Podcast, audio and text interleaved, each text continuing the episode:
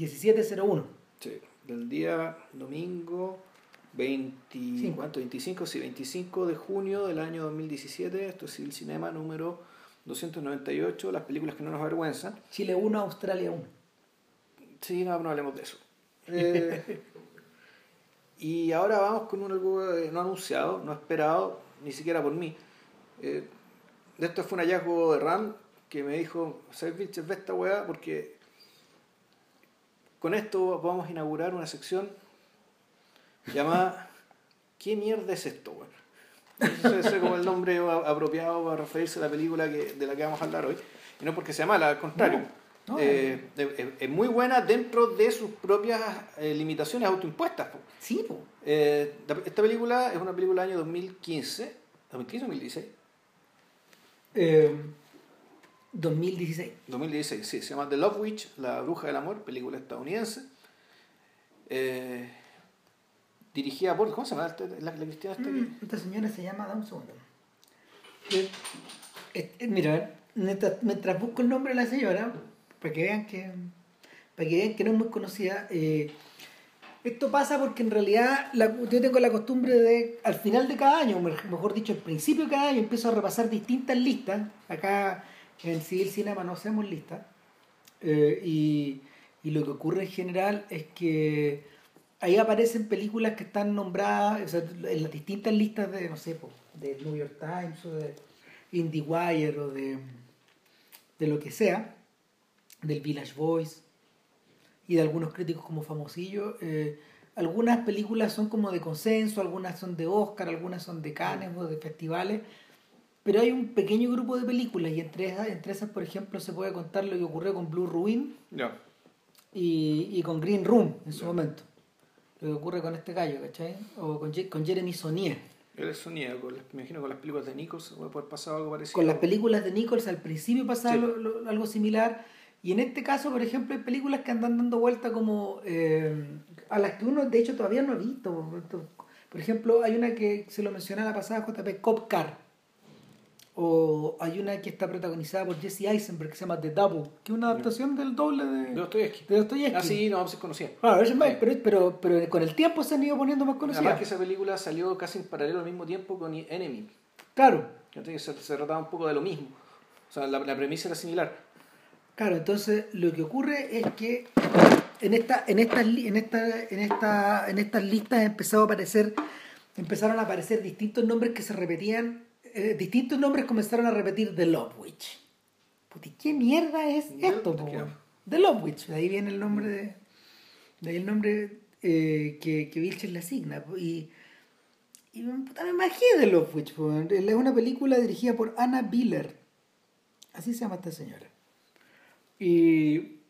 Está escrita por ella también. Está escrita por ella, producida por ella, todo. Eh, y es una curiosidad, o sea, es uno de los últimos filmes de la historia del cine que serán, o que fueron, mejor dicho, a esta altura, eh, filmados en 35, editados en, en, una máquina, en una moviola de 35 y, eh, y, y, con, y con copias creadas en 35 milímetros. Entonces, es una de las últimas películas que han hecho la travesía análoga completa. ¿cachai? Y eso tiene sentido porque, porque en realidad el material con el que el material eh, de base con el que la señora Viller está trabajando eh, es, eh, es material vintage finalmente. A eso a eso va The Love Witch es una película que cuando uno la ve mira yo de inmediato pensé en esto pensé pensé en, obviamente en las películas de John Waters, no en las de la primera etapa de su carrera, sino que en las de la, en las de la segunda, filmes más sofisticados, eh, como Hairspray, como Cry Baby, como Serial Mom, eh, no tan agresivos ni tan, ¿cómo se llama? Ni tan brutos, como, como, como Pink Flamingos o, o Multiple Maniacs, pero lo que ocurre con, con la Viller es que es una directa tributaria de ese mundo y también de las películas de Doris Day, de Rock Hudson, de estos colores como pasteles, del mundo de, la, de mi bella genio, del mundo de la hechizada. es un mundo que es como es un mundo donde que pareciera haberse detenido en los años 60 en los 70 en realidad. Y en, en los 60 y en los 70 en los 70 porque también esta película le debe le debe, le debe yo creo que harto el porno. Pero por cierto que sí o sea sí. De hecho para allá vamos porque en el fondo eh, Biller mezcla esta mezcla esta estética que le que, la, que los gringos podrían denominar clean cut ¿cachai? como como bien limpia, como, como, de, como de peinadita al lado, ¿cachai? Como para, con la partidura bien hecha. Imágenes que, imágenes que uno ha visto antes en Mad Men, por ejemplo, y en algunas otras, en algunas otras series que recrean la época, o, o en recreaciones de la era, ¿cachai? Y es tan meticulosa que llega hasta eh, intervenir el color de su película de esa forma, creando superficies, creando colores, eh, haciendo encuadres, de hecho, que son muy que, que recuerdan mucho esa era, y ella hace, mezcla eso con este otro género que es el softcore. ¿Cachai? El softcore y la pornografía de, de, principios de los 70, no sé, ¿cómo se llama? A ver, pero, pero no estamos hablando, no estamos hablando de películas como Deep Throat y Behind the Green Room, que vienen a ser como las más conocidas de esa era y que, y que son películas en cierta medida serias, que en el fondo trataban el tema de forma seria, donde la protagonista tenía un problema médico, donde sufría, ¿cachai? donde había una amenaza o algo así. Eso está más cerca del mundo de Argento, del mundo como de Suspiria, de la gente que está como media torturada. No, pues en este caso, en este caso el, tono es definitivamente como más, más liviano. Yo me acuerdo de, de... Hay una actriz que se llama Desiree Cousteau, ponte tú, que debe ser el nombre como de el nombre artístico. El nombre artístico de, de, de, esta, de esta chica y ella hacía estas películas que eran como medio humorísticas finalmente. Eran como divertidas, eran como sketches. Entonces, ahora, casáis eso con otra cosa más, que, que el mundo como de las revistas pícaras. ¿Cachai? El mundo acá, no sé, pues acá existió alguna vez el pingüino, el viejo verde, eh, el mundo de las el, el, el mundo de las pin-ups en el fondo. O sea, chiquillas muy bien proporcionadas, con los vestidos cortos, eh, o que llega una ráfaga de viento y le levanta y se le ve el calzón, y esa clase de cosas, que, que a estas alturas están convertidos en, una, en una mm, prácticamente en una en, un, en un repositorio de en un repositorio como de de imágenes que se ven que se ven igual de viejas y al mismo tiempo para alguna gente igual de extrañables que esos antiguos avisos de la Coca-Cola o de o, esos avisos de Rinzo, ¿cachai? Estas cosas que inspiraban a Andy Warhol.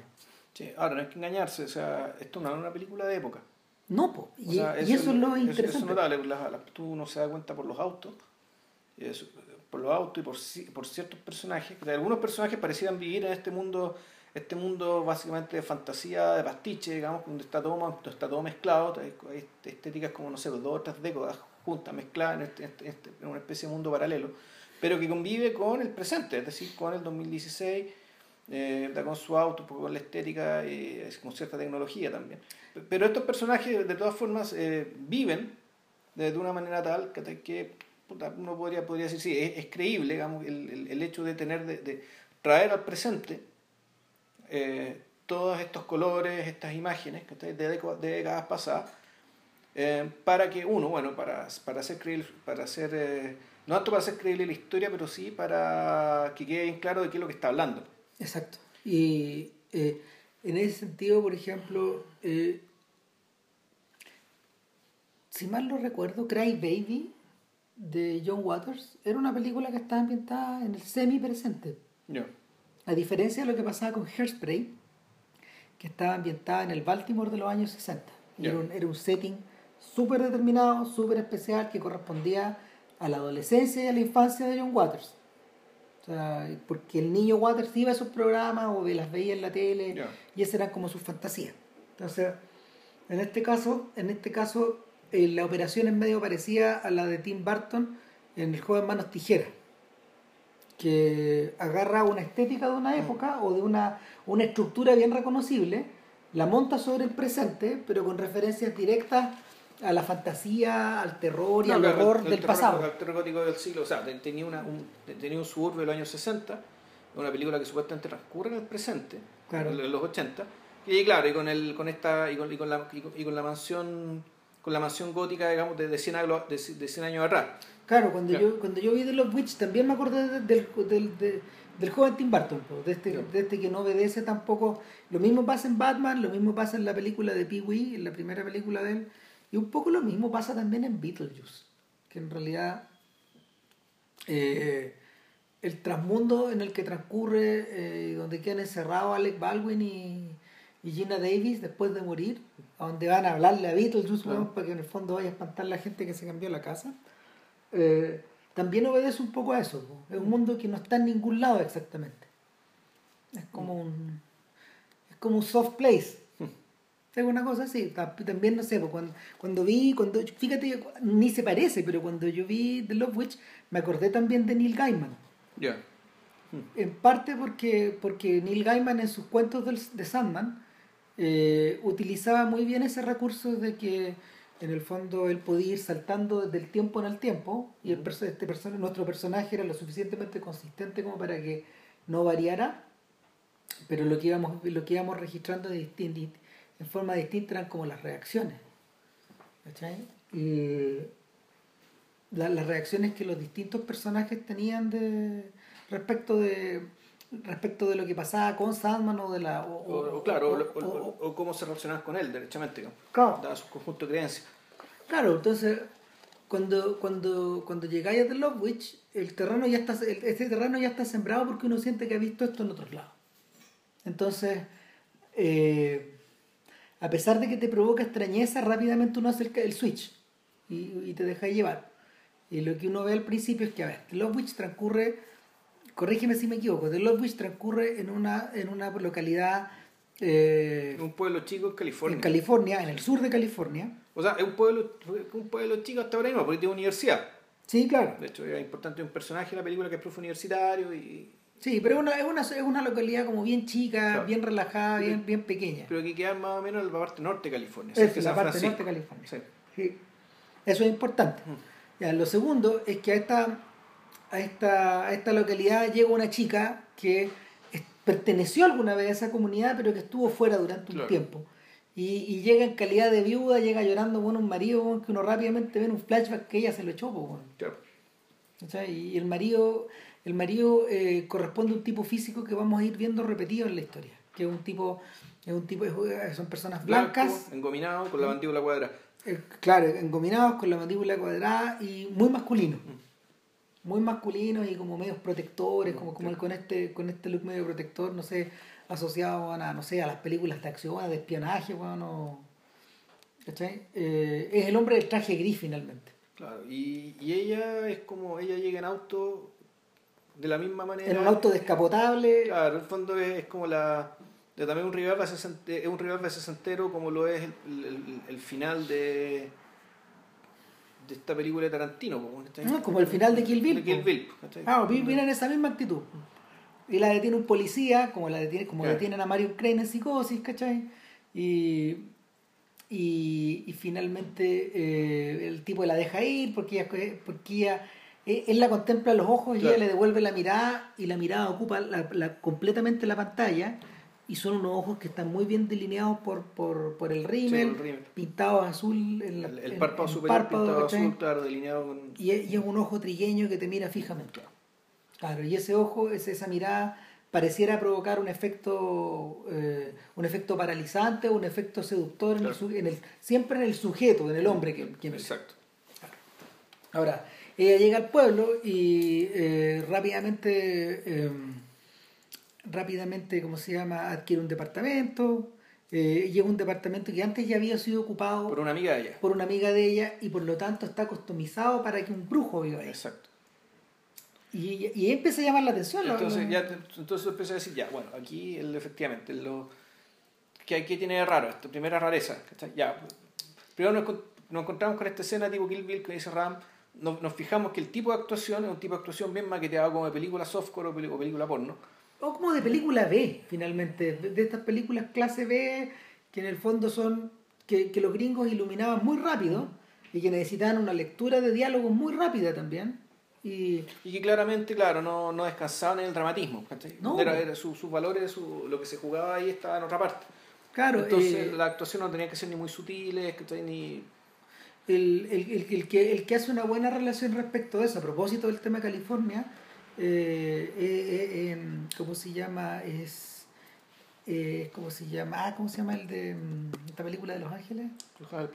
claro, Tom Anderson. Tom Anderson en Los Ángeles Plays Itself, que cuando él discute lo que ocurre con Dragnet, por ejemplo, el efecto que provoca la serie Dragnet, donde los personajes son como unos autómatas que hablan, es precisamente eso. Es como si en el fondo estuviéramos observando hablar gente que es dibujada por señalética, y, y, aquí eh, ocurre lo mismo, pero traspasado al mundo de la fotonovela, o de la teleserie, o del filme softcore, o de la película clase B, ¿cachai? Que son como... Y, y, es un tono que es impostado. Entonces, desde ya, tú decís, ah, ok, la, la está aquí eh, utilizando como instrumento dramático esta forma, esta forma, de, esta forma de mirar o esta forma de filmar está vista aquí como un instrumento dramático. Esto no es casual. No, claro. O, antidramático incluso. Claro, distanciador. Absolutamente distanciador. Y eso probablemente este, el efecto brechtiano, de fondo es para que veáis las ideas. Para, para, que, para que las ideas se hagan, se hagan evidentes. Entonces, ¿qué, ¿qué, es lo que se hace evidente? Bueno, se hace evidente que eh, efectivamente el decorado es un decorado, eh, con el departamento es un un decorado donde los espacios, los espacios tienen asignados colores. Entonces hay una mitad que tiene un espacio que, que, está pintado azul, otra mitad que está pintado amarillo. Entonces, la, y son espacios que están, que no es que sea una pieza al lado de otra pieza, sino que son como la mitad de un gran espacio, que está una, una mitad amarilla, otra mitad azul. Entonces, tú, tú entras y claro, se, se, vuelve, esto se ve esquemático, se ve un poco teatral. Se ve como un set. Se ve como, se ve como un set y se ve también como, y eso es lo extraño, se ve como un espacio, se ve un espacio extraño, pero que sin embargo, dentro de la, dentro de la lógica de la película eh, es absolutamente aceptable, o, aceptable y aceptado. Es decir, una cosa que te das cuenta, que, en línea con esto, es que los brujos eh, son, no son gente oculta, eh, no son gente, no son una secta, digamos, tenida. Es un estilo de vida. Es una especie de estilo de vida y, y, a medida que te vas dando cuenta, que, y a medida que va avanzando la, la, película, la cosa se convierte, por una parte, efectivamente, en, en, estos estilos de vida, estas formas, estas, form, estas, formas, de, estas formas de vivir digamos, que, que explotaron en los 60, eh, eh, en el 68 en Francia, por un lado, o en, en, los 60 en Estados Unidos con la llegada del psicoanálisis, ¿cachai? Esto que lo, hemos, mencionado un montón de veces. Bueno, está el corazón de Mad Men Claro, y que, y, que además, y que además explotó en California, y particularmente en San Francisco, con estas, con, estas colonias, ¿cachai? De, de, de, de, gente que hacía, no sé, que, hacía, que hacía ciertas terapias, ¿cachai? La familia Manson, por otro lado, entonces el, el a ver, ¿cómo decirlo? De, la, de los 60 salieron un montón de movimientos más o menos contraculturales, que ya, y uno de ellos es la brujería, y la brujería se termina aceptando como algo, como una especie de, claro, un grupo legítimo, pero siempre un poco bajo sospecha, y de hecho llega un momento en que la película, que la, la, que la, la relación que tienen con los, con los demás es como la, la relación que se puede encontrar una minoría, con una minoría racial. Exactamente, ¿cachai? Y ahí, o, o contra una minoría sexual. Claro. ¿cachai? Eh, el, y, ahí es donde cobra sentido que, que Biller y su equipo hayan situado la historia en California. Claro. Porque, porque, no sé, pues aquí estas personas podrían ser latinas, o podrían ser, no sé, una comunidad gay, ¿sí? como que tuviera, que, fuera más cerrada, por ejemplo, o, eh, o también, no sé, una, una estructura tipo religiosa, tipo Amish. Y, la brujería, la brujería dentro de la lógica de esta ficción funciona de la misma manera. Y funciona en cualquiera, en, en todos esos planos. O sea, como minoría sexual, como minoría racial, como minoría religiosa, ideológica. Claro, fíjate que eh, en ese punto donde, por ejemplo, uno puede hacer la transposición hacia, hacia otras ficciones que eh, operan de la misma manera, como, como en el caso de Grant Morrison con Los Invisibles. Uy, Claro, que Los Invisibles es una cofradía que se va prolongando a través del tiempo, que lucha contra otra, por el, el, bien contra el mal. No, fuera por eso son los magos de Harry Potter. Es que también, también iba eso, que en el fondo... Eh, lo que, que funciona más como sociedad secreta. Exacto. Con la lógica de la sociedad secreta. la sociedad que ellos viven, pero los demás no saben que yo existo. Y no por nada tiene ribetes victorianos y está ambientada en el otro océano. ¿cachai? Mm. Eh, en el otro lado del océano. En el otro lado del océano. Y el, otro lado del otro océano. claro, claro, Ahora, De hecho, por eso también es interesante la vuelta que la vuelta que, que la Warner y, y, la Rowling están haciendo al trasladar la acción de la nueva de las nuevas trilogías a la costa este. ¿Cachai? Esa de esas bestias extrañas, no sé qué, no sé qué. ¿Qué, trilogía? Está la nueva trilogía de, de Rowling en la película. Ah, ya. Claro. criatura, no sé cuánto. Exactamente. X, para donde se vaya, digamos, pero lo mm. más interesante de esto es que invierte la regla y viajan a Estados Unidos. Y en Estados Unidos transcurre todo. Yo, pero eh, yo no he visto la, la, primera película ya salió, ¿no? Sí. Sí, no son muy buenas, no son muy buenas, pero, pero esa idea es interesante. La idea de que en el fondo eh, el plano, el plano de, los, de, los, de los magos y de los muggles, que se llaman de otra forma acá en, en esa costa oeste, también funciona más o menos similar. ¿Ya? ¿Y sobre qué se va a montar? ¿Sobre qué cosa? ¿Sobre Lovecraft o sobre qué? No, bueno, está, está montado sobre, este, sobre un personaje que en el fondo que es Eddie Redmayne, que, que transporta una maleta que está repleta de bestias. Y esa maleta es robada. Y él tiene que recuperar una a una las bestias que van perdiéndose. Ah, Pero que están perdidas. Es como Freud que se rajó la peste. Es más, o menos, es más o menos eso mezclado con los casos fantasmas, en el fondo es un poco así la, la, la, es un poco así la lógica de la historia. Y, y es, es, porque estos gallos están tratando de construir, es la misma, desgraciadamente es la misma operación del Hobbit, que están inflando un libro que es bien pequeñito. ya. Pero bueno, la ya, ellos, ya. Claro, la única diferencia es que esta vez Rowling parece tener el control total. El control total de hacia dónde quiere dirigir la web. Ahora, volviendo con The Love Witch, eh, metido en esta lógica, este personaje eh, y la película en el fondo la va enfrentando a distintas situaciones o distintos personajes con los que ella va teniendo, no sé, distintas reacciones. Por ejemplo, su casera, la persona que le arrienda la, la, es, que, es, que, en realidad más que la casera, ella es la, por lo que tengo entendido, ella es la, la, corredora, La corredora, claro, la corredora. Eh, la persona que va y con la que firma el contrato eh, es una mujer que es totalmente californiana, es contemporánea, está sacada como de Sex and the City. Eh, o, Step for Wives. O, de Step for, o claro, o de, o Desperate Housewife, una señora que en el fondo... Eh, tiene una visión tiene una visión del género también que es moderna que es contraria a la de ella y ahí nos damos cuenta que nuestra protagonista eh, es que es muy raro porque ya eso sustenta valores conservadores esa es una, una gran paradoja esta película porque el hecho de que de partida eh, van y se juntan a un lugar que se llama al salón de un salón de té victoriano donde eh, están todos los personajes y todos los comensales ¿cachai? están con trajes y pinta de hace 120 130 años atrás como si estuviera, no sé, pues en las carreras de Ascot, que, que, que, creo que... Poco menos. Y, y, un salón de té absolutamente kitsch. Con, no. con alguien tomando, tocando el arpa, qué sé yo. Entonces tú decías, y bueno, aquí, aquí efectivamente, si bien la casa de la bruja puede ser maniquea, ma, ma, maniqueamente decorada, con ciertos colores, porque bueno, una casa de una bruja, pero aquí ya básicamente el si bien está presente, el, el, mundo que te muestran ya es un mundo que también está intervenido. El, eh, eh, el mundo es que está eh, lo estamos mirando a través de un lente distorsionado. Es un lente distorsionado que, claro, es distorsionado, pero al mismo tiempo es tan coherente, o mejor dicho, es la, es la, es la versión hiperestilizada y exagerada del fondo del, del, pluralismo que te da el mercado nomás. O sea, el fondo de, la, de que, de que tú puedes, eh, el mercado hay tanta plata y hay tantos lugares, hay tanto espacio, que pueden darle las, las características, los carismas que quieran con tal de que haya público que, permite, que se sienta satisfechos ahí. Pues efectivamente, pues ya no hay dos tipos o tres tipos de gótico, hay 25 tipos de gótico. O hay, hay 45 tipos de, de, de, de comunidades de tatuaje. Claro. Es eso. Entonces, como que la hiperespecialización de mercado y esa hiperespecialización del mercado, que, que porque, porque claro, nosotros creo que todavía no vimos el subdesarrollo, por lo tanto, y sobre todo en mercados chicos como el nuestro, todavía termina imponiéndose aquello lo que es más masivo, porque eh, los mercados chicos como el nuestro. Claro, lo que, lo que sí pasa es que hay algunos, eh, hay algunos aspectos de este mercado que tenemos que están que están completamente, completamente compartimentalizados. Por ejemplo, el mundo, eh, todo lo que tiene que ver con el supermercado.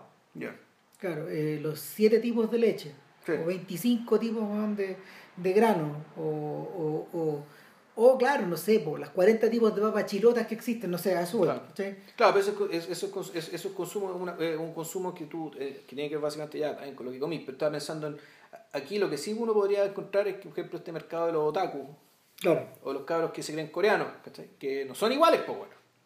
No, por los rituals, ¿cachai? No, se, no, se, no, se, no se te vaya a ocurrir confundirlo. No, claro, una, una, una afrenta, me imagino. Pues, claro, entonces, pero claro, entonces en, en, medio de, en medio de en medio de, este, de esta total fragmentación que hay por delante, una fragmentación que de hecho está asociada a un triunfo del, del, del, del de la economía de, la economía de mercado neoliberal eh, está esto es la gente que la gente se expresa o sea expresa su individualidad de estas cosas. Exacto en medio, de nuevo. en medio de esto está Elaine nuestra protagonista claro que, que, ella ella sustenta valores que vienen de mucho más atrás y valores que en el fondo para Trish que de hecho en la en nuestra corredora de el sentido común digamos que es la persona eh, contemporánea. resultan un poco ofensivos incluso ella, queda un poco choqueada cuando cuando Elaine le dice no lo que pasa es que tú tienes que estar como al servicio de tu hombre o tienes que estar como eh, que la máxima aspiración es complacer todos sus, todos sus deseos digamos, y la forma de y ella la mira como si fuera un extraterrestre. Como en el fondo la miraríamos todos. Exacto. Y, y el personaje y ahí, ahí, este personaje que, no sé, pues se parece un poco a la Samantha de la hechizada, eh, muy al principio, nos, nos continuamos distanciándonos de ella. Claro. Una vez, una vez más nos distanciamos. Y el, inmediatamente, eh, cuando, ella, bueno, cuando ella vuelve a Arcata, que es este pueblo, eh, ella... ¿El pueblo se llama Arcata? Arcata. Ah, ya. claro no sé si esté por, por Arcana o por Arcadia o por... Ah, no sé. ¿Y existirá ese pueblo? No. No, a Cataraca. Capaz que exista. Bueno. Eh, bueno, y el, el punto es que ella de inmediato entra en una lógica, no sé, pues donde va a una farmacia que es de brujo. Claro. Y vende sus productos, ella hace jabones, ella hace colonias, velas, aromáticas y un montón de cosas, digamos. Y pociones de amor. Y pociones de amor.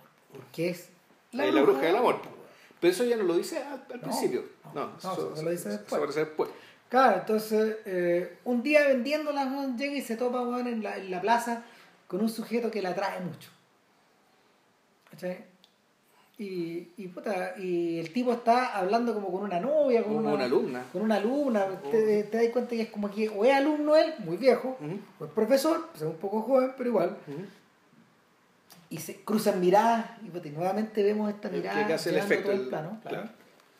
y esta mirada hechizante y él se acerca como si claro y la, y la mirada y la mirada atribuida a él es una mirada es una mirada ya con, con, con, colores como, como, como, que la luz reventara entonces se empieza se, empieza a parecer como los arcoíris digamos de la luz blanca que pasa por el prisma como el efecto de las lámparas de lava en, en, en, los 60 entonces eh, en esa vuelta donde él se sienta a conversar con ella y en un 2x3 están arriba del auto yéndose a la casa de él en las montañas. Claro.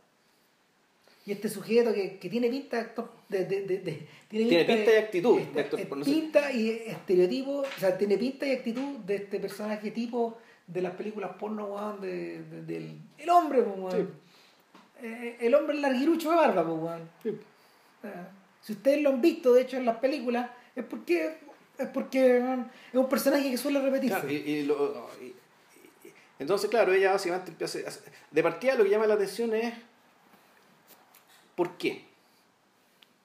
O sea, ¿por qué esta mina, esta bruja, le hace los juegos de luces que a este sujeto que está conversando lo más entretenido con otra tipa, no tenía cara aburrido ni nada, sino que aquí, hay un ánimo medio predador, Cuando ella actúa como un predador. Vio algo que le gustó, le dio lo mismo, ahí, ¡Pum! A eh, y eso, y, eso y, esa forma predadora del mundo, bueno, si uno lo piensa, en realidad es, no es que sea inhumana, eh, no, es que sea particularmente inhumano, pero, puta, pero es profundamente gratuito y es algo que, bueno, tú des cuenta que se repite, y eso, y eso se va a encadenar con otras con otro rasgo, aunque estoy que vamos a ir después, que, que vamos a ir viendo después, y lo otro que me, me interesó mucho es que, me parece un muy buen gesto, es que este tipo era profe de literatura. Y sin embargo, puede haber sido un gaffiter o puede haber sido cualquier cosa. Sí, como en las películas porno. Claro, porque efectivamente el, el género lo redujo a su, a su mínima expresión, eh, expresión, y en este caso esta bruja, ¿cachai? Lo redujo muy pronto a su mínima expresión. Exactamente. Cuando este, esta es la historia, puta, ahí eh, hay una escena Aquí hay una escena de sometimiento Bueno, a ahí- partir de la, de la adulación, es- eso es de la adulación de todos los sentidos. Eh, ahí aparecen Claro. las conjeturas po, Mm. y empezáis a confrontarlas con lo que hay mirando en la pantalla porque y eso es lo eso bueno, de hecho eso es lo singular de esta película Sí. que a ver por un momento hablemos de lo que ocurre al revés Ya. ¿Qué ocurre por lo general en las películas de Sarah Jessica Parker, weón, donde se enamora weón, de Mr. Big? O, Ya. o qué ocurre, por ejemplo, no sé, en las típicas películas de Jennifer López, weón, donde bueno, observa un latino que la, la vuelve loca, ¿cachai? ¿Qué hay? Lo que ocurre en esas películas, en la matriz de la película romántica, es la guerra de los sexos. Ya. Es la oposición de un, de un lado con la oposición de otro, creando, eh, la- o sea, a, a partir de la presunción de que estos lados son iguales. Ya. ¿Cachai? Eh, esta, esta matriz, eh, de hecho, es más antigua que el cine. Eh, probablemente, probablemente, no sé, eh, es, es tributaria, es tributaria de algunas novelas, de algunas novelas de aventura o de algunos, de algunas novelas románticas del final del, del 19, ¿cachai? Mira, el suponer que eh, en un contexto cavernariamente machista, ¿cachai? los entretenimientos den espacio ¿cachai? para una supuesta igualdad, pese a todo, una supuesta igualdad de las mujeres, Mm. eh, probablemente se deba a que, eh, puta, porque buena parte del público que ver esta weá era femenino. Si no, no, no, no, no, no explico la razón. Ah. Incluso, incluso, no sé, pues, Shakespeare, ¿Sí? O, incluso, o Matra. Claro. Entonces, lo que suele ocurrir en las comedias románticas que parte de las bases de que parte de las ba- de- la base de que estos est- de que estos estos personajes que están en un extremo y en el otro del ring se van van y se enfrentan. Mm. Eh, y en este y de este enfrentamiento se produce el conflicto, se produce el enganche inicial, eh, Después el- aparecen los problemas. el desengaño, los problemas, más conflicto, eh, la solución y vive felices para, Para siempre. siempre. ¿Cachai? Esa es, esa es la matriz. Mm. Ahora, cuando tú, por ejemplo, cuando, eh, hay distintas variantes. En el mundo de Howard Hawks eh, y, el- y de la Screwball Comedy, lo que tú haces es poner, poner, po- poner, sobre, la, poner sobre la mesa este- esta estructura y subvertirla, Mm. atribuyéndole que en el fondo es- en esta, esta lucha de los sexos finalmente carece de sentido porque todos están locos. ¿Cachai? Y, y, y en la y en, y en esa en esa locura no cabe, un- no cabe un triunfo final de nadie sino que cabe cabe en el fondo perpetuar el conflicto perpetuar el conflicto para perpetuar la vida para continuar viviendo. Ahora lo que ocurre en The Love Witch es distinto porque como está como es una matriz que está heredada de, del sometimiento eh, y como, o sea, como, como, invo- como involucra eso y como en el fondo también tiene como de como en el fondo también tiene por precedentes por ejemplo eh, tanto tanto las novelas tanto la novela romántica así como de rápido consumo como, como la como las revistas pornográficas o las revistas picarescas o, o el mundo de los o el, o el ambiente del pin-up donde en el fondo la, la chiquilla se está exhibiendo eh, y está puesta ahí para que para que no sé pues el mecánico que la tenga bueno, en su garage le, le eche una mirada Claro. de cuando en cuando digamos al, al, Claro, esos son al productos para calendario claro eso es un producto hombre para hombre. o al revés eh, este chiquillo este chiquillo actor de este chiquillo actor de Hollywood que está colgado en las piezas de las adolescentes en los pósters ¿cachai? y que está sin la camisa para Claro. arriba ¿cachai? Eh, que es el, el, el estereotipo de hecho que por el cual eh, Brad Pitt entra en la historia del cine pues, weón. Sí. ¿Cachai? Que, que entra por dos vías, pues entra como el chiquillo de Pepsi, que tú, de unos comerciales de Pepsi, que anda así. Ah, por Telmi Luis. Claro, y por Telmi Luis, que en el fondo es, la misma, el mismo personaje. El mismo personaje, pero es la misma idea. Entonces, está ahí, está ahí como para, para proporcionar gratificación. Y gratificación instantánea. ¿Cachai? Lo tomas, lo tomas, lo usas, lo dejas. Y, y, y, y la, la paradoja es que Elaine, la bruja del amor, se somete a esa se somete a esa lógica para poder tener pareja. Puta. Es que ahí está el, ah, ahí el punto. Se somete, pero al mismo tiempo lo que hace es someter al otro. También. Y lo somete de una manera tal que uno podría decir que el. Y que, claro, recurre a cocinar. a Rico, súper rico. Cocina, cocina estupendo. Claro, no, una, una bruja que hace, una bruja que hace pociones, imagínate cómo será cocinando un plato, un, un bistec. Puta, Puta. Le, le baila, Le baila, le, claro. le baila, le hace show, y después se lo chanta. Puta, ahí, ta. Pero a, esa altura, el tipo ya está hecho, está hecho un, un, una- un, un panoli, un esperpento, o sea, lo tiene... Claro. Entonces, claro, este famoso aforismo que dicen que, puta, los hombres ofrecen amor con tal de obtener sexo, mientras que las mujeres, bueno, ofrecen sexo con tal de obtener amor. Entonces aquí uno, aquí lo que estáis viendo, uno podría decir esto es, esto es porno para mujeres, en cierto sentido. Sin embargo, sin embargo, eh, la distancia que ella pone respecto del objeto te, te lo deja en evidencia, po. Te, deja, te deja en evidencia el truco. La, evidencia que pone, de- ¿está hablando de la directora o está hablando no, de la, de la directora todo el rato, si en el fondo, ¿cuál es la gracia de The Love Witch? Es la puesta en escena. Sí. Porque, porque lo que hace la dealer, que es una señora, de hecho, que cuando tú la ves, es una, una persona súper gótica, así, que se, se viste un poco como Dita Fontis. Esta- Sí, sí, como está stripper. como esta, claro, esta, stripper profesional, Mm. este stripper modelo, no sé qué. Digamos, claro, es un poco así. Si finalmente tú decís, puta, Anna Wheeler es una cosplayer, weón, de, de vampira y de. y de, y de, de- ¿cómo se llama? Que morticia. de morticia y de todas estas cosas, ¿cachai? Porque, porque ella se siente cómoda también en ese estilo de vida. Claro.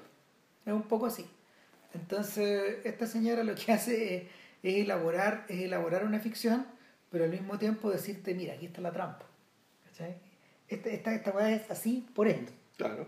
Porque en, en ningún momento. A ver, ¿qué es lo que ocurre, por ejemplo? ¿Qué es lo que ocurre, por ejemplo, con las pin-ups? Con esta, con, con, con la con esta idea de la mujer que posa, o del hombre que posa. Eh, no hay, no hay prácticamente ningún cuestionamiento. Es, una, es, es un producto que está presentado ante ti para ser consumido, para ser, para ser colgado, para ser admirado, para ser ojeado, etc. ¿Cachai? Pero no, no, existe una, no existe un mecanismo que te diga, sí, es, es- pero esto forma parte de una, de una estructura mayor Claro. que funciona en este otro sentido. ¿Cachai? Eh, ¿Qué es lo que le pasa al cristiano weón, cuando, cuando, cuando la bruja del amor weón, se lo come en el fondo? Eh, se muere de amor, weón, literalmente. O sea, este tipo empieza, empie- em- empieza lo que le ocurre a, a, los- a varios personajes de novela de la era del romanticismo. po. Empieza a poner pálido. eh, Se siente más. tiene humores, tiene humores fríos, ¿cachai? Eh, no me puedo levantar, te quiero tanto, Claro. estoy tan enamorado de ti, de repente, bueno, ella lo va a ver, está tieso. Fiambre. Se murió de amor, weón. ¿Cachai? Tiró la pata, weón. Y bueno, y ella sufre, weón. Sí, Acto seguido, lo que ella hace es volver a revivir una y otra vez el, el tema del abandono, porque este tipo la está abandonando, pues, Claro. En su lógica, y lo dice en algún momento, él no fue lo suficientemente fuerte para resistir mi amor. Esa es la lógica de, de la distorsión donde la bruja del amor hace su poción, lo conquista y todo Claro. lo. Claro, ella en el fondo, no sé, pues, en vez de en vez de echarle dos cucharadas, le echa 200 pues, y mata al weón. Entonces, eh, nuestra, bruja, hace su funeral. nuestra bruja del amor sufre, hace una poción, hace pipí en un, Un frasco, claro. en un frasco, después lo llena con un tampón. eh, es toda una mezcla bien, bien particular con unas hierbas aromáticas y crea algo que tiene un nombre que no me acuerdo cómo se llama, porque lo mencionan. No, una poción de amor. Un love. un secret. No, pero no es una poción, sino que es una. Lo que, le, lo que le chanta encima al tipo arriba de la tumba, en el fondo es como para que su espíritu no la vaya a acechar a ella. Ya. Y para que nadie perturbe la paz de él, es una cosa así lo que dice.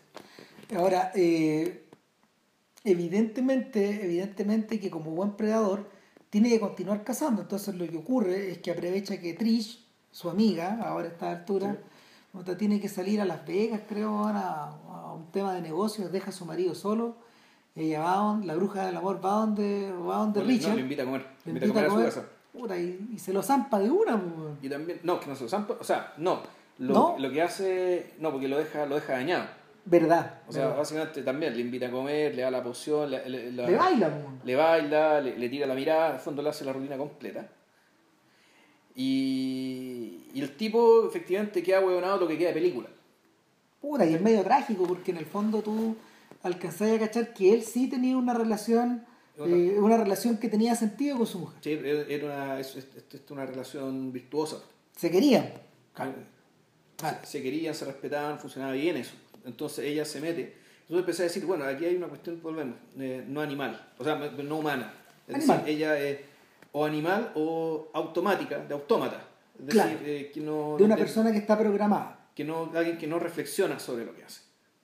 No, y no, no, no discrimina entre eh, a un tipo que está ahí conversando con cualquier cristiano en la calle o jodearse puta a un tipo que está casado y que tiene una relación seria, estable, donde efectivamente hay amor ahí. Bueno. y ese amor ella no lo puede ver. No, pues No no, lo ve. no, Es- es invisible es para ella. invisible Ahora, para y, y, ella y en ese momento donde en la historia aparecen aparecen dos dos grupos de personajes distintos. Por un lado aparece, aparecen los brujos, Claro. aparecen más los brujos y por otro lado aparecen los pacos. Los pacos evidentemente son tipos, hay un, hay un negro y un blanco y, y son dragnet, pues, Sí, son unos autómatas, que parecen modelos como de parecen modelos de revistas weón, que les ponen como dialoguitos así como que las boquitas se abren. claro. ¿Cachai? Oh, oh, oh, oh. Ya el diálogo de Paco. pues. Diálogo pago, weón, completamente Claro. inane. Y bueno, es por un lado, y por otro lado aparecen los brujos, y ahí es donde advertimos ciertas diferencias, porque resulta que el maestro de los brujos es una persona que sí entiende esas, las dimensiones que se le escapan a Elaine. Sí.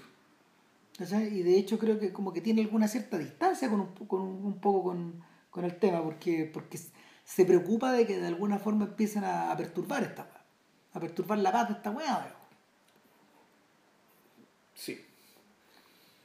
Ahora, eh, los pacos aparecen porque hay que buscar el profe, po, Sí, y el lo profe desapareció y, y, y además la, la tipa que estaba conversando con el profe y que, estaba que la bruja se la levantó olímpicamente, Mm. dijo, pucha, ya, este profe, el profe se fue con una tipa que tenía este aspecto, este aspecto, este aspecto, este aspecto, y no me acuerdo cómo carajo, llegaron, Llegan, llegan a un lugar donde Elaine, po. no, y, no, y encuentran una poción, claro, y van a buscar, van a la farmacia Bueno, dicen, esta farmacia, claro, esta tienda, más que farmacia, es como una especie de. eh, puta, son como estas librerías esotéricas, weón, ¿cachai? Que hay ahí en, el- en la galería del ángel, weón, ¿cachai? Claro, es, como- es eso, o sea, de todos esos libros, pero además con vela, weón, y con todo. bueno, es un drugstore, Sí. literalmente, sí. como, como los gringos lo consiguen. Entonces, puta, la venden de una, pues, weón. La venden de una y dicen, no, si esta, esta persona la van a buscar, va obviamente un Paco, el, el Paco Don Draper, pues, weón. El que Paco- el mismo Paco de nuevo, con la mandíbula cuadrada, peinado la comina, Camisa weón. blanca, weón. ¿Quién? ¿Cachai? ¿Se llama quién? No, no, no, pero como si, es como si se llamara. Bueno, ¿quién va, weón? Y, Brief se llama. claro, weón. Y, y, y, y, y él y se mira, weón. Se mira con la bruja del amor. Claro. Puta, y volvemos a ver los ojos. Claro. Creo que estamos hechos el uno para el otro, le decía en un momento, se llama, Sí. los diálogos, weón. ¿Qué vas a hacer mañana? Bueno, yo pensaba ir a cabalgar, weón, donde unos amigos, con unos caballos que yo quiero mucho. A Corte, weón, y están cabalgando. Cabalgando, weón. claro, y con, pita, con pinta de. de con, con, con pinta de Corinta ya, po, ¿cachai? O de Fabio, po, ¿cachai? Con la camisa blanca. Puta, claro, hay que acordarse que Fabio, weón, se hizo famoso, weón, eh, apareciendo como modelo en las portadas de, esta, de estas novelas de amor, pues, weón, de, de, de- El equivalente Corinta ya o gringo. Claro, claro. El weón se famoso ahí, pues, entonces, claro, aparecen como en esa actitud y, y, y van, van por el bosque, weón, y se topan con una feria, weón, Una feria medieval. una feria medieval, pues, weón. Tú decís, weón, no, no. Y claro, y está No. así como le escuchan, y eh, aquí, aquí, aquí la película se fue un poco al carajo en el buen sentido. ¿Cachai? Porque claro, aquí efectivamente son transportados, es como, un- claro, se transporta un poco otra realidad. Ah, eh, claro, te, te Y- transportás a través del tiempo. po. Claro, y pero que y, y- y lo interesante es que los básicamente los que llevan la voz cantante en esta feria medieval también son los brujos, po. Sí, son los mismos brujos, es decir, son los mismos brujos amigos de ¿cachai? pero esto aparentemente no estaba preparado, sino que ya está. Y el, puta, ahí aparece la canción, ponte tú, que se convierte en una especie de leitmotiv de la, de la película, que desde ya empieza a repetirse un par de veces más, incluso en los créditos. Y en esta, que, que es una canción que es como decir, la, que, que es la, eh, que es la declaración la declaración de principios de la bruja. Sí. ¿Cachai? Esa canción lo que hace es, es esta forma eh, media atávica, media maldita, eh, eh, bien irreflexiva, eh, que- con que la bruja, digamos, eh, se vivía este amor, volvemos como estilo de vida, pero también como modo operandi, eh, depende como tú, lo que tú lo quieras tomar, digamos. Y en esa, en esa feria además se produce eh, un, se, se produce el hito de que ella y el, el Paco, su nuevo amigo Griff, se casan, pues, bueno, simbólicamente. cual. Sí, claro. ¿Y quién ordena el casamiento? Es el maestro de los brujos. El maestro brujo, exacto. Disfrazado. pero disfrazada como una especie de no sé, es que no es un sacerdote, pero es como una cosa así, es como el sabio, no Es sé. como un mago. Claro, es como un mago. Claro. Entonces, entonces el, eh, eh, eh, en este punto donde la fantasía de la bruja se debiera estar realizada al Claro. completo. Pero no. ¿Cachai? Mira, ¿qué es lo que dice Ana Viller a propósito? Cuando le entrevista al guardia. Dice, la gran pregunta es qué ocurriría si los hombres amaran a las mujeres de la misma forma intensa como las mujeres quieren que lo hagan. Tan intenso como, que los- como las mujeres quieren que lo hagan. Eh, la, forma en que, la forma en que las mujeres desean ser amadas por los hombres. Eh, los hombres son conocidos por ser mucho menos emocionales que las mujeres, pero en mi experiencia la verdad es que son mucho más emocionales. Y es por eso que ellos no pueden o no, o no eh, y- o, o que tal vez nunca lo hará, nunca, nunca lo, nunca abrirán esta, mm, este portón que los puede destruir finalmente. Esta esta puerta a, a un mundo que, que los puede destruir. Eh, y, y eso es lo que ocurre, eso es lo que ocurre con los hombres de mi película, todos terminan muertos por eso. Eh, al tener la experiencia de sus propios sentimientos. Claro.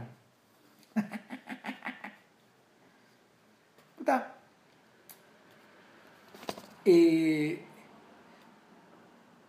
y en general, cuando, cuando uno, por ejemplo, mira, cuando uno, cuando uno por ejemplo, busca, eh, busca correspondencias mientras va mirando eh, y, y pensáis en John Waters, el, el, el gran tema que conduce las películas de John Waters es finalmente el encontrar un espacio para que el diferente pueda convivir, no con- pueda convivir con los suyos en un mundo donde no los. ¿Cachai? Eh, en un mundo, eh, claro, en, en todos los filmes clásicos de Waters están ambientados por eso en Baltimore. Y, y están actuados por las mismas personas que era el grupo de amigos de este. Ya. y, y lo que pasaba es que en el fondo, eh, Pues Tim Burton no, un poco eso también. sí, pues, que es una continuación. Por eso a, a eso iba, que, el, que la, la, irrupción de, la irrupción del kitsch en estas películas es usada en general como un instrumento para como un instrumento donde, donde, donde el diferente o donde este personaje que habita en este mundo se puede sentir como se puede sentir como en casa. Ya. ¿cachai? En, en el caso de Waters la experiencia es límite porque, porque Divine, que, que es como la, es, la figura central de ese universo, eh, que es un, que es un hombre que se viste de mujer, eh, y no estoy seguro si Divine era gay, weón. Y Si no lo fuera, de hecho, sería aún, aún más, sería aún más impresionante porque, porque lo que el espacio que busca Divine es, es- es- es reinar en medio de un caos que él crea. Ya. Porque ella crea, en el fondo. Y es un caos que puta, involucra de todo, weón, desde, desde comer caca, weón, hasta, hasta weón, puta, eh, joder al vecino. weón. O sea, Divine es, es abiertamente un- una persona que perturba, que, que perturba y que te jode para que te vayas, weón, y lo dejé y lo dejé vivir y, y te causa el caos para liquidarte, pues, weón, pa- para para se gana se gana su espacio se gana su espacio aterrorizando a tu alrededor a, a- a su alrededor a los que están a su alrededor lo que pasa con Barton es que es harto más mamón digamos Claro. él se sirve él se sirve del kitsch para para poder proporcionarle una suerte de hogar a esos personajes que están como medio huérfanos y, y es por eso que es por y, eso y claro, que además un hogar separado del otro. y es, esa- exactamente, es un hogar que está separado del otro, pero que extrañamente, eh, en la medida que uno va viendo las películas, se rige, se rige una y otra vez por, por lógicas que son igual de que, que provienen igual del, del- de la reacción, o sea, provienen igual del- de, de- de un- de una suerte de conservadurismo que está en el corazón de este personaje diferente. Es por eso que es por eso que eh, es tan interesante Batman, porque en realidad el personaje que el personaje que viene a romper eso y que perturba eso es el guasón. Y, y, y al contagiar de insanía la película, de alguna forma la hace tolerable. Porque si viviéramos en un mundo donde no, estuvieran, donde no estuviera el guasón, donde Batman reinara supremo, eh, sería una suerte de cárcel. Sería una suerte de cárcel de la que nadie, de la que nadie podría escapar. Entonces, el, en, el, en el joven Manos Tijeras eso ocurre en el castillo, ¿cachai? En el mundo de Ed Wood eso ocurre como dentro de la familia de Ed Wood, pues, dentro de la, dentro de la dentro de la gente que lo rodea. En el mundo del gran pez, es más, en el, el mundo del gran pez probablemente yo creo que el mejor, el que está mejor habitado de eso porque las tensiones están más repartidas, veis gente diferente, veis, veis, veis, ¿cómo se llama? Gente que está impulsando por romper esos moldes eh, para crear otros, pero como que no, el, el, personaje que, el personaje que es igual que el guasón ahí, efectivamente es el padre, es el gran pez. Que se te, que se te arranca, bueno, y no lo podías atraparse se, tú, tú, lo tomas y se te escapa. Claro, pero claro, lo, interesante es que él es un personaje que, a diferencia que, que, o sea, que es un personaje que no es un monstruo, no tiene una deformidad. No, pues es un señor. Es, un, es, un, humano normal, digamos. Que lo que tiene de extraño es básicamente es, más bien valórico. En el fondo es, cómo es que encuentra él de valioso en la vida y cómo cree que la vida merece ser vivida. Y que sin embargo lo que él termina hacer es congregar en torno suyo a a gente que sí realmente más que extraña. Y, que vas, y, y esa gente que, con, la, con la que vivió, la gente que fue a su funeral, fondo, esa, esa gente fue su mundo, él armó su mundo, los atrajo hacia sí, como si fuera un sol. Exactamente. Ahora, lo que, lo que ocurre con lo que ocurre con Elaine eh, es trágico porque ella también funciona como un núcleo magnético en la película pero es una pero en vez de ser un sol es una suerte de hoyo negro. Un hoyo negro, se, se traga todo. Exactamente, pues un hoyo negro. Un hoyo negro y que como claro, y, lo trágico es que incluso, es bien triste, esto, no sé si contar el spoiler de la película, pero el, porque efectivamente hay un final sorpresivo, hay una cosa que cambia. Eh, y, lo triste es que pese a que la cosa cambia, el resultado es el mismo. Claro. El, mientras se está produciendo el matrimonio simbólico, digamos, la feria medieval, pasa algo que, pasa algo que también eh, aparece de la nada, como un rayo en medio de la película, que es, la locución en off. La locución de en off de ella, declarando lo feliz que es. claro, un momento. Que está la fruta finalmente. Es un momento de éxtasis. exactamente, es una apoteosis. Sí, es una apoteosis, perdón. Sí, tal cual. En cambio, él, y él en cambio dice: Yo no la amo. Pese a que le han hecho, lo, le han hecho le, han aplicado los brebajes, le han hecho la mirada asesina, todos los trucos. Y el tipo, sin embargo, este Paco. No, no más, No la, no la ama. Porque, será porque es incorruptible, será porque será medio extraño.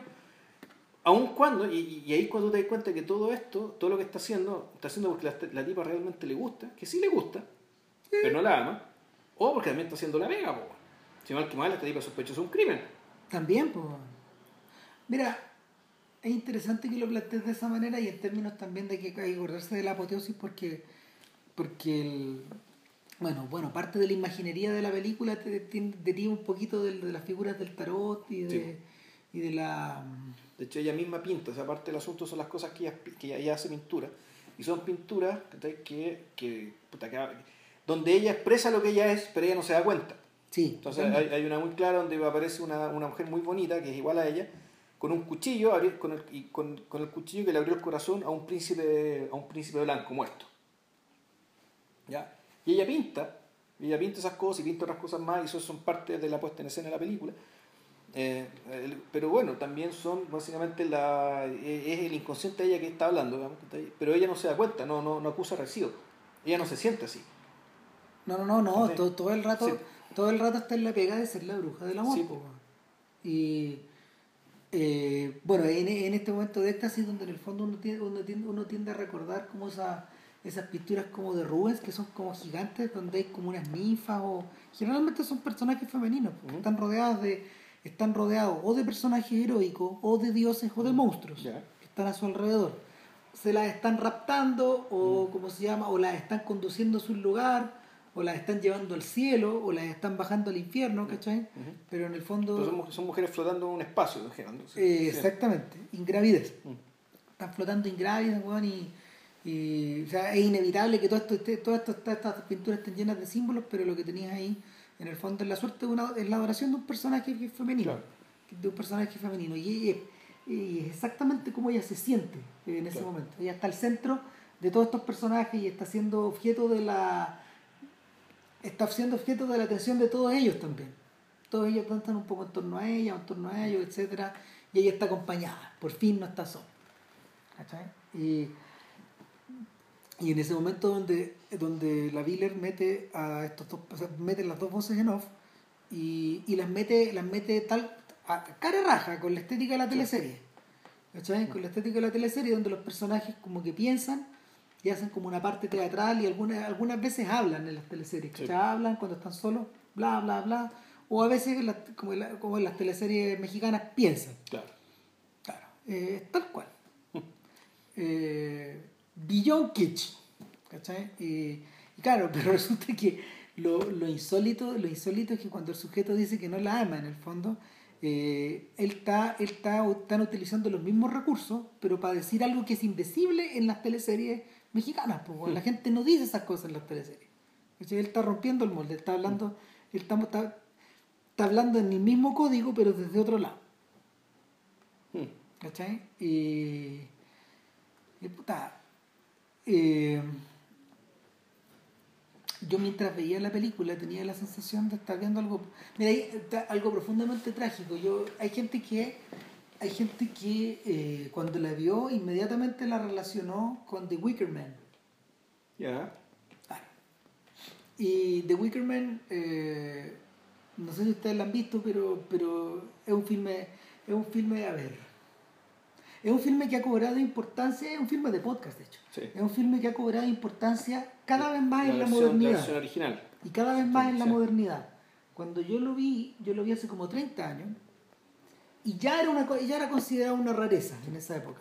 En su tiempo fue considerado otra película de terror, clase D, que pasó colada en programas dobles, etcétera pero de, de Wickerman, que es la historia de un Paco que... Un Paco muy piadoso que lo manda Exacto, muy religioso. Lo mandan a Escocia a buscar a una persona que está perdida. Y llega a una isla. Y es una isla a la que cuesta llegar. Eh, es un poco lo que le ocurre... De hecho, de ahí está sacado, probablemente de ahí está sacada la... O sea, es, es una estructura que, que imita Shutter Island de Scorsese. Sí. Es la misma idea. Es exactamente la misma idea. En el fondo, que es un policía que que está dominado aquí por una idea fija y que lo mandan a buscar a una persona que desapareció. Claro, y lo mandan a una isla, que está ahí, donde en la isla donde hay puta... En la isla de Chatter Island están todos locos, porque esa isla es un manicomio. En cambio, en esta otra isla el tipo llega y se encuentra, que después empieza a ver que eh, es una isla donde son todos paganos. Sí, y a él le choca mucho. Y es como muy piadoso, porque la película parte con el tipo en una misa, una misa protestante. Eh, entonces, claro, él... Ahora, lo notable de Wickerman es que también funciona tú la primera vez que la ves, tú decís, bueno, puta, te, te, generalmente estás como de la perspectiva de este hombre piadoso, que, que claro, que es un occidental típico, digamos, que pero que es extremadamente piadoso, pero tiene los valores de un hombre occidental, y que tú te das cuenta, bueno, este hombre está cayendo en una trampa, o está metido en algo que no puede comprender, y, y como él está buscando a alguien que se desapareció, puta, tú quieres que tenga éxito, porque bueno, uno no quiere que la gente desaparezca. No, claro, idealmente... Eh, el problema es que cuando la ves por segunda vez, Ponte tú. ya no, claro, ya no pasa. Ahí, la cuestión se convierte en comedia. Que te das cuenta que todos se lo están agarrando mal huevo. En todo momento. En todo momento se lo están, perdón la expresión muy chilena, se lo están pichuleando, pero, pero por todos lados, como una pelota de pinball, que está rebotando por, por todos lados en este pueblo. Y, Pobre weón, Pese a el final que tiene, que uno ya lo sabe cuando ve la película por segunda vez, ya la cuestión te cagáis de la risa, y funciona con una estupenda comedia. ¿Eh? Pero una comedia que está sobre la base del, fondo, del abuso hacia este personaje. Del extremo abuso hacia este personaje. Eh, donde todos están en el chiste salvo él. Claro. Finalmente. Claro. Eh, para Scorsese no funciona, por, no, funciona por el mismo lado porque... Claro, porque ahí es básicamente el tema de la cordura de la, de la propia persona. Claro. Que es, que es, que es la, variable, la, la, variable importante digamos, dentro de su película. Exacto. Pero, mm. pero esta, esta otra criatura, esta otra criatura queda presa, cae presa, cae redondita, de mm. hecho, en The Wickerman. Por su propia rigidez. Por su propia rigidez. Y porque, y porque eh, y, cae redondita en un mundo donde todos los otros manejan códigos que él no. Él no, exacto. Y él, él, es el, él es el ciego que no está pudiendo ver nomás. No es que no esté queriendo ver. No puede, no puede ver. No puede. No puede ver. Está más allá de su cognición. Exacto. Entonces, eh, el, el, personaje, el personaje, claro, se convierte, se convierte eh, por un lado, en la víctima de este sacrificio, digamos, al que hace referencia el hombre de mimbre, que es de donde se encierra, digamos, a un, a un personaje, para, a, una, a una persona para que sea incendiada, digamos. Sí, bueno, eso era, en realidad eso es muy antiguo los celtas. Claro. Y que el hombre mimbre, pero ahí, claro, ahí lo que hacían era, no metían de uno. No, metían a todos los buenos que perdían la batalla. Exactamente. Para adentro, El hombre a los que se rendían. El hombre de mimbre tenía que estar llenito. po. Llenito, sí. Ah. Es como un caballo de Troya, pero con la diferencia que, no, pues, este, Puta, te esto se joden. ocupa una sola vez, ¿no? De joven, claro. Sí, y, y ahora, eh, pero, pero, pero la, el- la, la película, la película en ese sentido es súper juguetona y es, muy iconoclasta. po. Hay un detalle, weón, que el, el, el inglés promedio es harto más religioso de lo que uno cree que, que son, po. Ah, chuta, ya. ¿Cachai? Eh, pasa un poco como con ciertos alemanes en ciertas regiones también, que son unas personas muy de iglesia. ¿cachai? Eh, gente que gente que cu- cuyo, cuya relación con el luteranismo es bien profunda. Entonces, Bueno, y pasa también que, pasa que la, la iglesia en sí se convierte como una institución importante en la vida social cotidiana, entonces Claro. la cosa se refuerza. claro, Ya. entonces eh, eh, hace sentido que justo a la bajada del 68, en el año 73, ¿Mm? esta película digamos, predique precisamente pensando lo contrario. Eh, el, yo siento que la, la, la- creo, yo siento que la conexión la, eh, la conexión interna que, que The Love Witch tiene con esas películas pasa precisamente porque porque obedecen a un punto obedecen a este punto de ruptura del que hablabas tú. Este momento en que los estilos de vida se explotan en distintas direcciones. Pero claro, pero ahí lo llamativo es que gente, eh, o sea, que, que- porque las dos películas son lo que terminan eh, más que proponiendo, predicando, digamos, diciendo, declarando en realidad, es que eh, estas formas de vida no son compatibles, ¿no? no pueden vivir Digamos, y no pueden y no pueden nomás. Y en el caso, de- ya, yo diría que en el caso de, de- del hombre mimbre, hay un poco lo que hay es una apuesta de declaración respecto de que, en algún momento ¿cachai? lo que el, el, el, el- el cristianismo, digamos, por su negación permanente a, a, a aspectos bien elementales y bien importantes de la vida, ¿cachai? Puta, va a terminar siendo barrido por este conjunto de nuevos valores. por su incapacidad de reconocer la otra edad, no, no, y por, e- por, por este conjunto de viejísimos valores en el fondo, Sí. en esta pasada. Claro, cambio de Love Witch me, me parece que si bien tiene un, fin- un final eh, asimilable, parecido, ¿cachai? pero aquí lo que está hablando, yo creo que más bien está hablando de otra cosa. Esto yo creo que está hablando de. Está hablando de una psicopatía individual, de un problema de una persona. Sea, este- aquí no- no- uno no puede necesariamente decir que aquí hay una incompatibilidad de distintos modos de vida, porque mal que mal estaban los otros brujos que sí convivían bien. El tema es que es esta bruja eh, y eso es lo que el, el brujo maestro sabía con su, con su psicopatía, con su incapacidad de, uno, entender, eh, entender el amor de otras maneras, por eso es que rompe un matrimonio bien constituido, digamos, ¿cachai? Sin ningún, sin ningún empacho, por su incapacidad de ver las consecuencias de lo que hacía. Es que, y, y, y por lo mismo, por su incapacidad de cambiar de conducta. A la por la tosudez, O sea, es que ni siquiera esto su vez, porque ella, ella, cree, ella, ella cree que eh, hace lo que tiene que hacer, porque ella es la bruja del amor. Y momento, razón. como eso, cuando, la, cuando la aparece el nombre de la película, ella le habla, le habla a la cámara, ¿cachai? Y habla como en, la, como en las teleseries. ¿no? Puta, porque yo esto y esto lo hago porque yo soy la bruja del amor. I am the love witch y tengo el poder para hacer esto y lo voy a hacer. ¿Por qué? Porque claro, ella, ella dentro de su... Ella cree que efectivamente está honrando algo más importante, que incluso ella misma.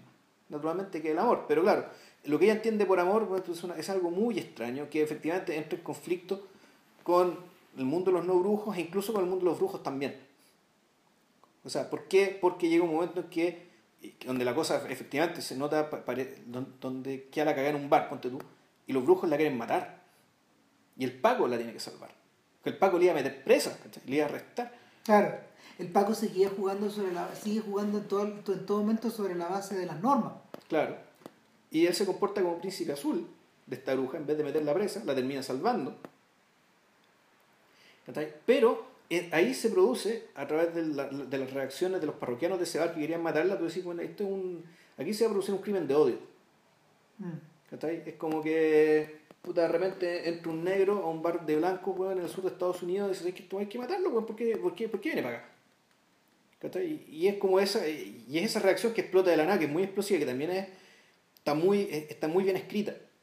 Y también bien actuada dentro de las limitaciones de la actuación que te impone, digamos, esta, esta, este, esta cuestión semiporno. Bueno, en parte, en parte por eso también está ambientada en una, en una localidad muy chica, sí. como ocurre con Fury, de Fritz Lang que tiene que también estar ambientada en una hueá chica para que pueda funcionar esta lógica. Esta lógica media provinciana. Opresiva, explosiva. Provinciana, media paranoica, desconfiada de lo diferente, ¿cachai? Y donde, claro, los brujos vivían, estaban ahí como que resonaban contra ellos, ¿cachai? Pero en algún momento esta bruja, ¿cachai? Se le...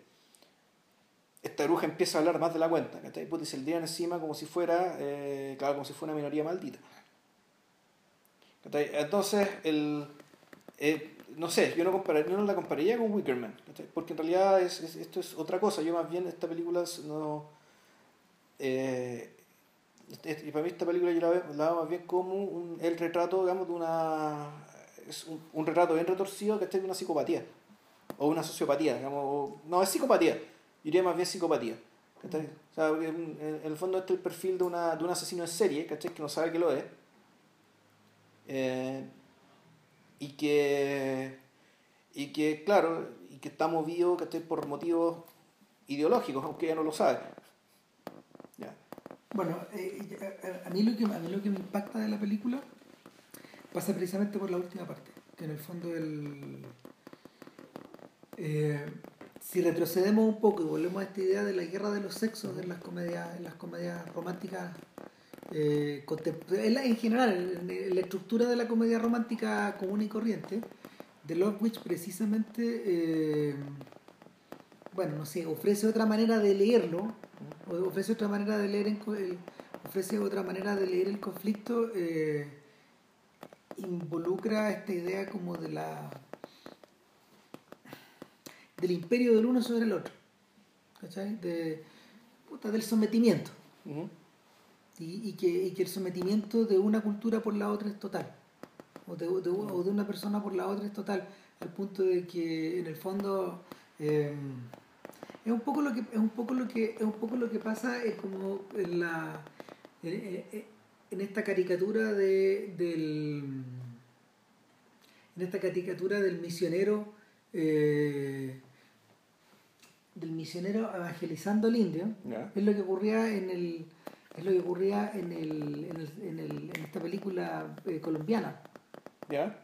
El abrazo de la serpiente. El, abrazo de la serpiente, ¿cachai? En, en esa sección, cuando, el, cuando los misioneros llegaban, eh, convertían, a esta, convertían a esta población, pero de alguna forma esta misma, la, la insularidad de esta población terminaba aprisionando la cabeza, la cabeza del sacerdote y cuando volvían 30 años después, eh, estos gallos tienen estos gallos tienen unos cultos alambicosos ocultos ocultos enrevesados que, se desprenden del recuerdo o de la deformación de esto y que y que terminan terminan convirtiendo todo en una casa de locos. Mm. es, un poco esa sensación que en el fondo lo que hace la bruja del amor al lo que hace la bruja del amor al eh, enamorar a estos sujetos al someterlos y a y finalmente matarlo eh, es precisamente un poco lo mismo. Los matan con una dosis excesiva de la, de la propia medicina que ellos pretenden aplicar. así, por, un, por otro lado, cuando vemos la mirada de Cuba del profesor de, literatura, me dice, esta me, la voy a, esta, me la voy a servir. O sea, está el chancho tirado, bueno. claro, puta, Sí, pero es que, bueno, ojo, es que él se la quiere servir. Sí, Él no la quiere amar. Exacto. Puta, no puedo creerlo, Me cocina, me baila, me canta, se acuesta conmigo, Las tengo todas, pues, El, en, ese momento, y en ese momento cuando él percibe esta sensación, queda atrapado, por puta, por el... Claro, no, y lo, y lo, que es que él sabe, porque antes de entrar a la casa le, le, le da un brebaje. Y, él se da cuenta, ¿qué me diste? Te di vodka un poco de fruta y un poco de unos cuantos hongos alucinógenos. Y el tipo sabiendo, sabiendo que está intervenido químicamente, que su cuerpo está intervenido químicamente, aún así, Le da lo mismo. Le da lo mismo ya, claro, la sensación placentera y la promesa de lo que viene, digamos, es, algo tan apabullante que este dato, que esta información, queda metida, que esta información, en el que, conjunto. que, que es una información, que una información racional basada en datos, digamos, y todo es verdad para colmo. O sea, porque para más Eh. remate, la, la- la bruja no le miente. ¿no? Le dice la verdad. ¿Está bien? Sí. Eh, es medio parecida a la relación que, que, que, la- que el vampiro tiene con la víctima, en general en la- en las películas de vampiros que están bien hechas. Que, que, que tienen tiempo, gastan tiempo en desarrollar esa, esa suerte de relación de codependencia. Sí, claro, que en fondo es que la víctima también, claro, pierde. Antes de perderlo todo, gana mucho también. Claro. Gana ahí. Gana, ga- gana harto, digamos, y, y, y muchas y claro, y muchas veces se, y también con eso se juega también. pues, o sea, el, el- toda la- buena parte de la mitología de la película de los vampiros opera con eso, con el erotismo que está detrás, con, con- que se asemeja, digamos, la relación vampírica que también tiene que ver con eso. Ahora, yo tengo una pregunta. Si uno tuviera que transponer esto, ponte tú, eh, de la misma manera que la que las comedias que las comedias románticas hacen con su lucha de los sexos a las relaciones de pareja, porque finalmente por eso son tan consumidas, Ya. ¿cachai? Porque generan una cierta empatía. Finalmente, finalmente el género ha permanecido y se ha orientado en ese sentido, porque genera una empatía por parte de la audiencia que, que concurre, Que suele ser femenina, que suele ser femenina. Porque, porque claro. lo- para los hombres está, hay- o- o- que la gran industria, y por eso es que la película de la Mujer Maravilla en el fondo va a ser tan importante, más allá de lo buena o mala que sea. Ah. En el fondo es decir, ya sabes que paremos el huevo, ¿cachai? Eh, Hay, hay una mitad de la población la que está bajando fuera tal cual. de esto, ¿cachai? No, claro. Pero No, claro, y- hasta antes de eso, ¿cachai? los hombres vean superhéroes, ¿cachai? Puta, y las mujeres iban a acompañarlos puta, porque perdían el sorteo. Pero claro, principalmente... Pero, pero era un poco al revés. Cuando, y, y- bueno, y, y en realidad también funciona al revés. Los hombres van a las comedias románticas o a Sex and the City o la cosa que sea. Eh, A macabear, pues. a macabear, porque, Macabeándola, porque pierden el sorteo también. Entonces, pierden el sorteo porque negociaron algo y... eh, ah, el, el- eh, para bien o para mal, eh, esa, eh, esa, ese, ese armazón, ese armazón de la guerra de los sexos, eh, dice algo o le dice algo de las relaciones de pareja a la gente que lo consume. sí, claro. Obvio. Ahora, eh, o, o vende algo, vende cierta perspectiva, vende cierto deseo, vende, vende, vende cierta aspiración. ¿cachai? Sí. Eh, ahora, una aspiración de control en el fondo. ¿no? Sí, El claro, control sí. femenino, sí. El control. Sí. Eh, ahora, ¿qué es lo que ocurre? ¿Qué es lo que ocurre con una película como The Love Witch? ¿Qué es lo que dice acerca de las relaciones de pareja? ¿Cachai? Y, ahí- y ahí es donde ahí es donde la ahí es donde la cita de la de la Biller tiene cierto sentido. ¿Cachai? Cuando, cuando, cuando ella dice que eh, cuando ella dice que en el, en el fondo en el cine por lo general eh, en- el hombre y la mujer son vistos de, de una forma de una forma muy esquematizada ella como muy emocional y él como él, él como una persona mucho más distante o mucho más difícil de atrapar O, o más indiferente, o que más encima tenéis que civilizarlo, o, o tenéis que, en cierto sentido, tenéis que cambiarlo. ¿no? claro claro Y ahí nos metemos con esta otra película que, que uno podría decir que si esta película es la hermana de esta, que es The Shape of Things, ah, de LaBute. tenés razón. otra, otra Nick Labut, ojo, que le hizo un remake de mierda del Hombre de Mimbre también. Puta, sí. Mira, de mira, mira. Ya yo no lo he visto en todo caso. No, de mierda, Sí, era- pero bueno. Sí, la única la única weá que tiene chora es que en realidad Nicolas Cage entendió que esto era una comedia Ya, él actúa como si, está, si estuviera en la comedia todo el rato ya. Pero todo lo demás no. no Ya. Eh, el, ah, bueno, ya, sigue con la idea de, de Shape of Things. Eh, no, es que, no, que básicamente Shape of Things es una película que se trata sobre un experimento. como Es un experimento de una mujer que. eh, y ojo, que hay una película muy, muy trucha que hubo sobre la misma, sobre la misma premisa que se llama Saving, Saving Silverman. Ah, verdad. ¿Qué tiene que ver con esto? Como una tipa que muy atractiva, muy poderosa, poderosa así, en términos de carisma e inteligencia, se enamora de un tipo absolutamente normal, que no tiene ni su intelecto ni su reactivo, básicamente para convertirlo en lo que ella cree que debería ser una pareja digna de él. ¿Ya? En las dos películas operan lo mismo, digamos, ¿cachai? Uno con Tom- el, el- el Saving Silverman, digamos, con Jason Biggs, ¿cachai? Y, y Steve Sad, que bueno, es comedia. Sí, Eh, es, es comedia. ¿Cómo será de comedia? Que estos, estos eran tres amigos, me falta, no me acuerdo cómo se llama el tercero. Pero estos, estos tres amigos eran, se entretenían eh, cantando canciones de Neil Diamond weón, en o Gary Manilow.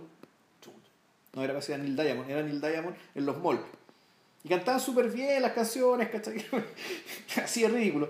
Y aquí en Shape of Things, no, pues en Shape of Things eh, esto está eh, en un ambiente, además un ambiente así universitario, sofistica- sofisticadamente intelectual, eh, intelectualmente sofisticado, muy competitivo, y, la Rachel Weisz también es una predadora, weón, es un personaje realmente temible, terrible. Pero claro, el, ¿por qué volvemos a esto? Porque volvemos a este ejercicio de manipulación, el, porque lo que hace la bruja del amor en el fondo también es una, más que una manipu- manipulación, es una intervención en el otro, esta vez a partir de lo sobrenatural, ¿cachai? Porque efectivamente espera que el otro sea lo que ella, lo, lo- que ella quiere que sea. Es decir, ella, ella no, en el fondo el- esto de, de amar al otro como es, digamos, ¿cachai? Eso para ella no sirve. ¿cachai? Efectivamente, los tipos tienen cierto, cierto, tienen cierto perfil, ¿cachai? pero la parte importante que lo hace, real, lo hace, que los hace realmente amables por parte de Deseable. ella es que ellos lo amen de vuelta. Ella, ella- eh, ellos la amen de vuelta digamos, con la intensidad que ella cree que se merece. Entonces, por eso es que ella tate, bueno, interviene ¿cachai? Con, su, con la brujería. Necesita, necesita, necesita regular ese. O, o volvemos a lo que es lo, lo- o- la famosa frase de la campo, el deseo es el deseo del otro. O sea, yo deseo a estos individuos en la medida que ellos me deseen a mí como yo lo merezco. Y- o una manera recíproca como yo los deseo a ellos, si es que ellos me desearan a mí. Eh, entonces, puta, la... Yo entiendo, eh, lo que yo entiendo de la película y cómo, cómo evoluciona, ¿cachai? Lo, lo que evoluciona con lo, lo, lo, que evoluciona los personajes es que la, la directora atribuye esa forma de pens- eh, le atribuye esa forma de pensar características psicopáticas. ¿cachai? Que es una forma insana de, de vivir y de pensar, de relacionarse con los otros y también de. Y ta- naturalmente y también de. eh, de, de, de- de pensar y considerar el amor como fenómeno, como forma de relación humana. Yo siento que en el fondo lo que. A ver, no es que la no es que Biller esté denunciando algo, por ejemplo. Pero sí. eh, sí da la sensación, sí pareciera ser que. que la. que la condena, la, la condena o la mirada que ella tiene sobre la, sobre esta bruja del amor es que precisamente esta clase de conducta es la que te pone al margen de la comunidad. O sea, te- Y, y O sea, es que, que te ponga al margen de la comunidad no, no es tan grave porque en el fondo, si estáis realmente al margen no le hacéis daño a nadie. El punto está en que tú con ese tipo de conducta, puta, dañas a otros. Eh, en el caso de esta minoría, porque en el fondo esta minoría termina también eh, generando problemas con el grupo de pertenencia con- también, entre el grupo de pertenencia y los de afuera. Pero claro, sí, acuérdate que hay unos, hay unos cuantos diálogos en la- al principio de la película donde se habla permanentemente de esta suerte de desconfianza que hay de esta comunidad de brujos que parece ser muy grande en el lugar. pues. Claro. Entonces, y, y no te vayas a llevar mal con los brujos, pues bueno, es como llevarte mal con los motoqueros, pues, bueno, para, para estos efectos. Claro. Claro. Te pueden arrasar el pueblo, pues, bueno. Entonces, el... Pero la, en general a mí lo que, lo, lo- lo que me... Lo que me... Lo que me lo que me funciona de ahí, respecto, o sea, re- respecto como de esa lectura, es que es, es como esa, esta permanente desazón que tienen los otros, sus propios brujos, los propios amigos brujos, de respecto de, de cómo ella se comporta y la impresión de que ella misma había intentado ponerse lejos y se había ido a, a casar con otro sujeto que, que puta, se las arregló para permanecer más tiempo vivo que los otros. Pues. Sí, claro, entonces, eh, y que esa desazón en el fondo tiene que ver con, yo creo que uno podría decirlo de, no sé, de- del cura Caradima o de un montón de gente que en el fondo tiene un poder, ¿cachai? Y no sabe hacer un buen uso de ese poder. Y no sabe, hacer, no sabe hacer buen uso de ese poder porque realmente hay gente que está enferma, Claro. Hay gente que realmente es incapaz de ver el daño que hace. No lo ve, claro, no hay empatía. No lo ve, no puede verlo. Porque efectivamente no hay empatía, porque son psicópatas. Sea, y nada, Eso. pues. Eso. Eh, The Love Witch no está en Netflix. No, Bueno, no sé si no estará luego, pero es si no, es cosa de esperar un poco y si no, y si no, bájensela y. recurran al torrent. Sí, así que Buena eso. película. Buena película. Eh, y- e- insisto, es algo que no se ve, por- no, no sé, pero por, no- por ninguna parte todos los días. Realmente algo muy, muy, muy singular y por eso el nombre de la sección, que esta hueá? Porque, eh, bueno, porque- pero bueno, yo le dije a Vilche, te advierto, weón. O sea, tú, tú me has dicho que de un tiempo a esta parte querías ver weón que no habías visto antes. Esto es una sí, no, claro, sí, no, y la verdad, eh, lo reconozco y lo agradezco. Así Así, que eso, para la próxima semana no sabemos, Eh, no sabemos. eh, así que eso, pero debe que ser el 299. sea el 299. Ya, Que chao. estén bien, cuídense, chao.